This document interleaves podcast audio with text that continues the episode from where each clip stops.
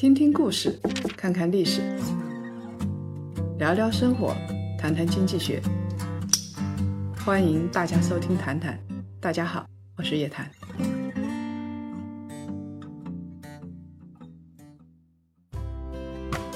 少说废话，不说假话，聪明人一起说人话，独立思考，理性投资，拒绝被洗脑。欢迎大家继续收听由叶檀财经与喜马拉雅共同推出的《谈谈》。我们的谈书第二季呢，已经录完了。我们介绍了十个投资大咖，他们真的有不同凡响的经历，但是有共通的地方。有一点非常的励志，就是所有的大咖，不管出身如何，他们都有着共同的规律：坚守理想，就有可能成功。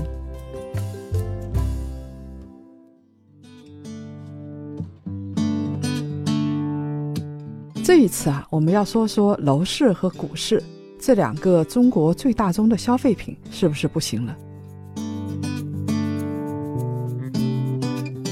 有件事情我蛮担心的，汽车消费下降。我们国家有两大消费品种，房地产和汽车。楼市呢，已经不用说了，最新的国家统计局数据已经出来了，七十个大中城市大部分在下降，楼市金九银十已经成为一个传说。汽车行业呢？经历了二十八年的高速增长，居然提前迎来了拐点。在过去一个月，全球的传统汽车巨头要么就是断臂求生，要么从竞争转为主动的互相拥抱、抱团取暖。十一月一号啊，北美最大的汽车企业通用宣布将通过自愿买断的计划裁员一点八万人。过去十年，这家汽车企业告别了金融危机。原本以为日子会好过一点，没想到现在面临再次的大规模裁员。十月二十六号，大众公司的 CEO 迪斯，他呢要投资一百三十七亿美元购买 Google 的自动驾驶的初创公司，叫 Waymo，只有百分之十的股权呢，估值居然高达一千三百七十亿美金。我们想想看啊。大众集团整体的市值也就只有八百七十二亿美金左右。到二零一八年第三季度，大众啊账面的现金加上现金的等价物只有二百八十二亿美元。所以很多人怀疑大众公司的 CEO 已经疯掉了。这种疯狂的举动，董事会监事当然不会支持。十月十号的时候，美国汽车公司福特宣布。会进行新一轮的大规模裁员。摩根斯丹利预测，必须裁掉两点四万名的工人，公司才能达到预定的削减成本的目标。如果真的要裁掉二点四万名工人的话，会是福特一百五十五年的历史长河中最大规模的一次裁员。德国和美国车企搞出了大新闻，日本车企不甘寂寞。丰田汽车的动作最大，丰田汽车的 CEO 丰田章男啊亲自出面，他通过交叉持股和战略合作，拉拢了全日本除了日产、本田之外的所有日系车企，在二零一七年的最后一天，组建了一家新公司——丰田、马自达、铃木、斯巴鲁、大发和日野，他们要共同研发电动车的通用架构。这是一个国家级的纯日系的电动车联盟。讽刺的是，它的牵头人啊是全球最强大的传统车企的老大。如果做成了，他们是自己革自己的命；如果做不成，大规模的投入还没有办法扭转传统汽车销量下滑的趋势。连中高端的豪车也受到冲击。奔驰和宝马这一对百年的冤家，居然宣布要在一起了。今年三月二十九号，宝马和奔驰同时对外宣布啊，他们双方将合并旗下的共享出行、充电泊车和网约车的业务。这些业务啊，会装进一家新公司。宝马和奔驰各持有百分之五十的股份。不管是德系车、美系车还是日系车，他们命悬一线。所以，这些大型的车企做出了疯狂的举动，毫不保留进行转型裁员。根本原因是什么？是因为全球最大的市场——中国的汽车市场出现了大幅的下滑。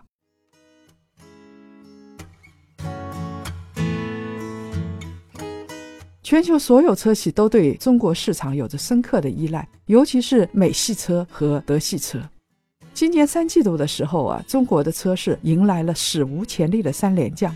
十月份的时候，全国的汽车销量是两百三十八万辆，同比下降了百分之十一点七。在中国的汽车市场上，下跌最厉害的是美国车企。今年前三个季度，福特在中国的销量下滑了百分之三十，光是九月份一个月单月就下滑了百分之四十三。刚刚过去的三季度，福特在中国是亏损了二点七八亿美金。要知道，在中国的这部分业务曾经是福特和长安汽车的现金奶牛。相比福特呢，通用汽车稍微幸运了一点点，但也好不到哪儿去。今年前三个季度，通用在中国一共卖出两百七十万辆车，下降了百分之零点三。但是在第三季度的时候，通用在中国的汽车业务是非常非常惨淡，销量呢同比下跌了百分之十四点九。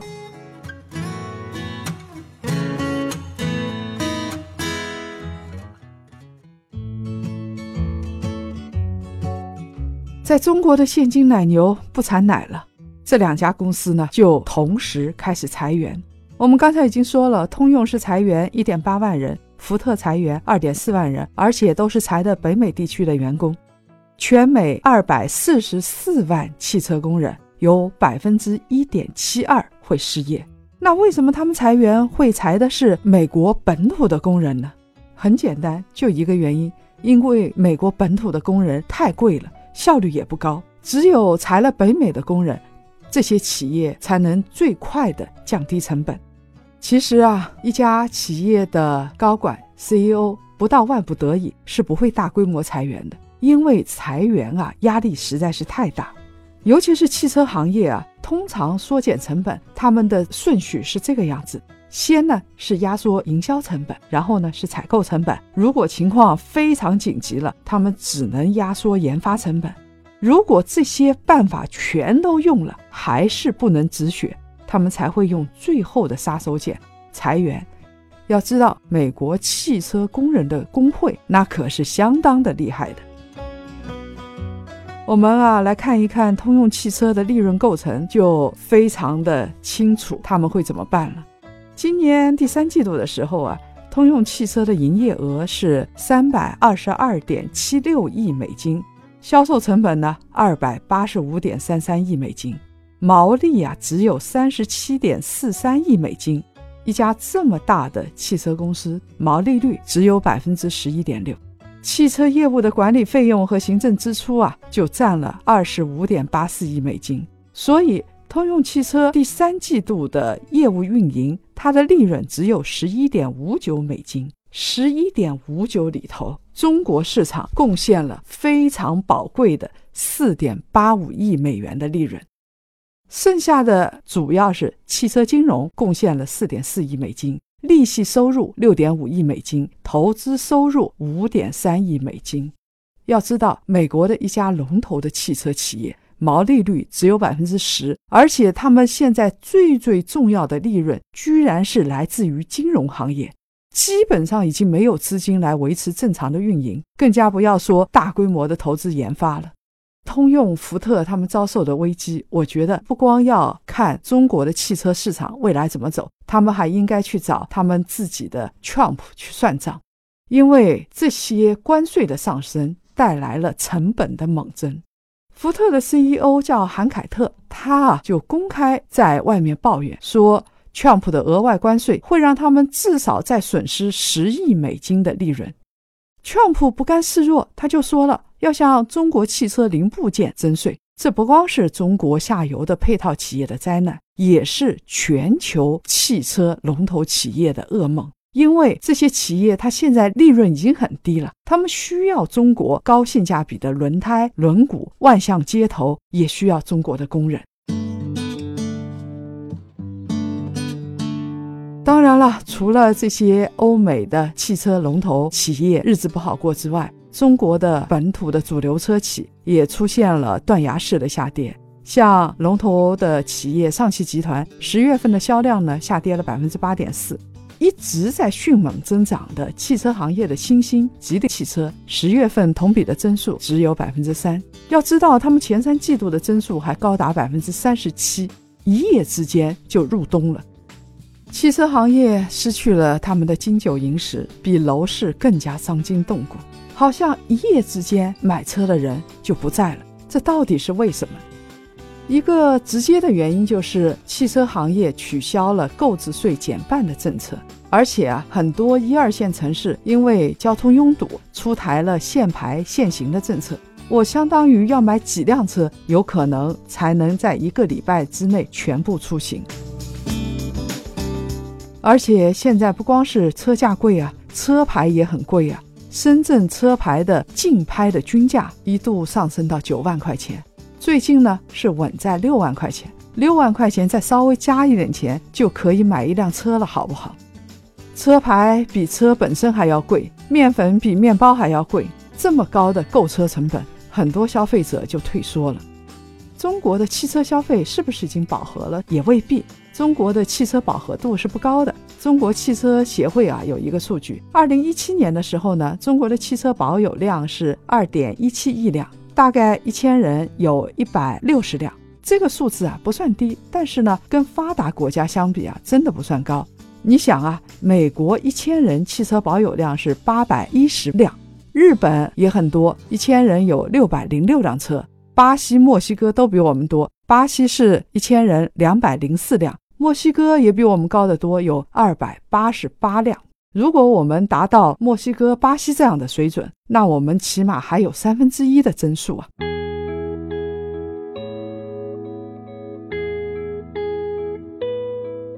不管饱不饱和，不管怎么说吧，反正汽车销量确实是一夜入冬了。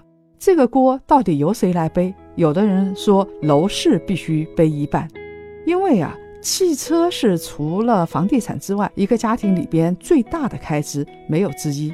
买房和买车是有一定的互补性的。你要知道，像结婚买房是刚需，买了房之后，他会买一辆小车车，这个也变成了他们的刚需。房价升高了之后呢，房贷压力就很大了，汽车消费就会受到限制。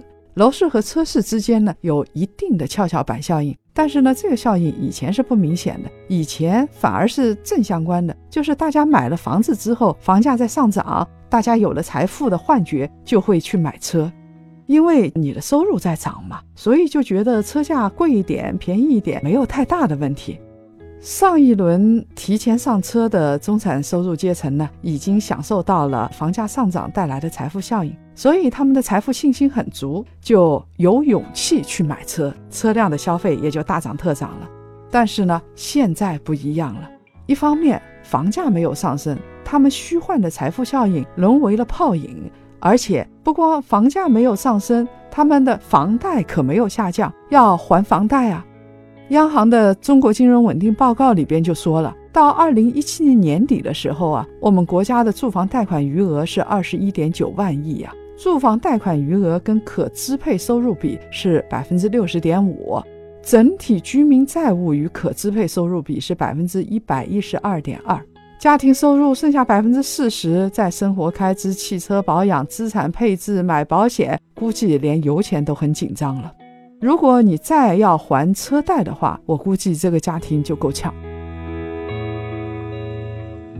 我问过汽车行业的资深人士啊，他们跟我说，往往是股市跟楼市大幅上涨的时候，汽车销量也很好，因为楼市具有投资的属性。如果是房价上涨呢，就会带来财富的感觉。那股市同样也是如此。如果是一个大牛市的时候，很多人就会去买房，就会去买车，因为觉得自己很有钱了嘛，哪怕他没有套现。而且跟楼市相比的话，车市受的打击更大。如果财富效应破灭的话，因为楼市还有刚需，但是车子就不一样了。汽车是非必需品，业内有一句话叫做“买车落地八折”，因为汽车是一个耐用的消耗品，它的贬值速度特别快，所以呢，它可以买，可以不买，受财富的影响就更大。双十一刚刚过去，天猫成交额两千多亿，也是创下了新高。但是呢，确实增速是明显的放缓了，因为基数已经很高了。两大宗消费品的话，现在都出现了问题，像白色家电啊、大件电器啊这些增速都在放缓。汽车消费呢是有一定的滞后效应的。为什么我很担心呢？因为汽车是一个拉动性很强的行业，跟房地产一样，能带动上下游几十个行业。如果汽车一夜入冬，那其他这些行业到底该怎么办呢？我们冷对寒冬吧，就是存点钱，做点资产配置。大家不要太焦虑，也不要太操心，但是应该看到这样的趋势。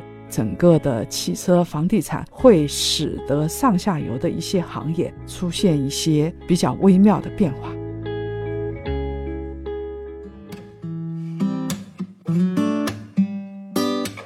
来分享上周谈谈的留言，我们的话题是：北京积分落户，如果有一百个人申请的话，能够落户的还不到五个。有很多檀香发表了评论，我们在这儿选三位檀香的评论。有一个叫 S S 的檀香说：“没事儿，那我就不给首都添堵了。”这位朋友，您真是想得开啊！其实人就是应该这样想得开。另外一个叫做江柳的檀香说：“哎呦，我听了才知道北京落户这么难呢。南京是近几年才开始积分落户的。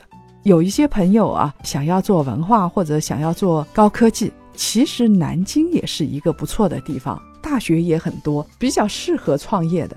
你如果有职业理想的话，一线城市落不了户，像南京、武汉这些二线城市都是不错的。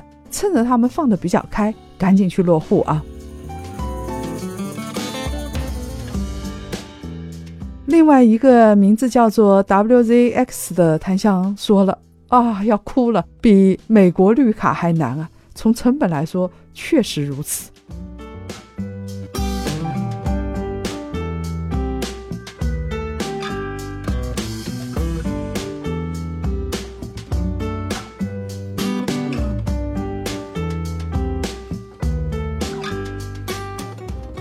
如果各位想了解更多财经经济类资讯，请搜索拼音谈财经，或者呢关注我们的微信公众号“夜谈财经”和“夜谈财富”。每周五老时间老地方，我们不见不散。